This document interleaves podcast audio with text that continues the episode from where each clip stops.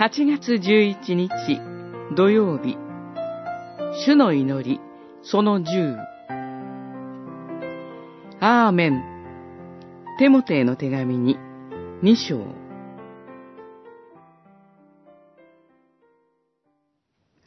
私たちはキリストと共に死んだのなら、キリストと共に生きるようになる。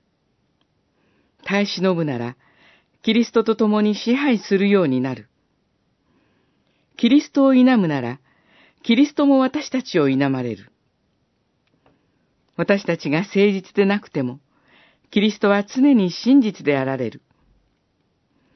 キリストはご自身を否むことができないからである。二章、十一節から十三節。使徒パウロは、伝道者として数多くの苦労を重ねました。投獄、鞭打ち、石打ち、ナンパ。そして今、パウロは福音のため、牢屋に入れられ、殉教の死を覚悟しています。助けてくれるはずの友人たちさえ彼を見捨てました。神と人を呪って死んでもおかしくありません。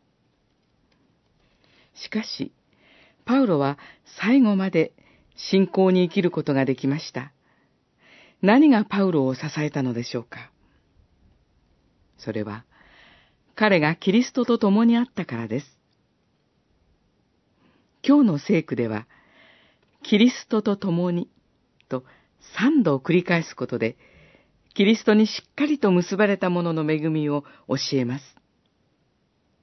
信仰は自分がしっかりしているから大丈夫なのでなく、キリストが常に真実であられることに私たちの救いの確かさがあります。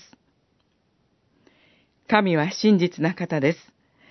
あなた方を耐えられないような試練に合わせることはなさらず、逃れる道をも備えていてくださいます。アーメンとは、確実、堅固、誠実という意味です。そして、キリストは、アーメンである方です。このお方が確かであられるから、私たちの信仰には希望があります。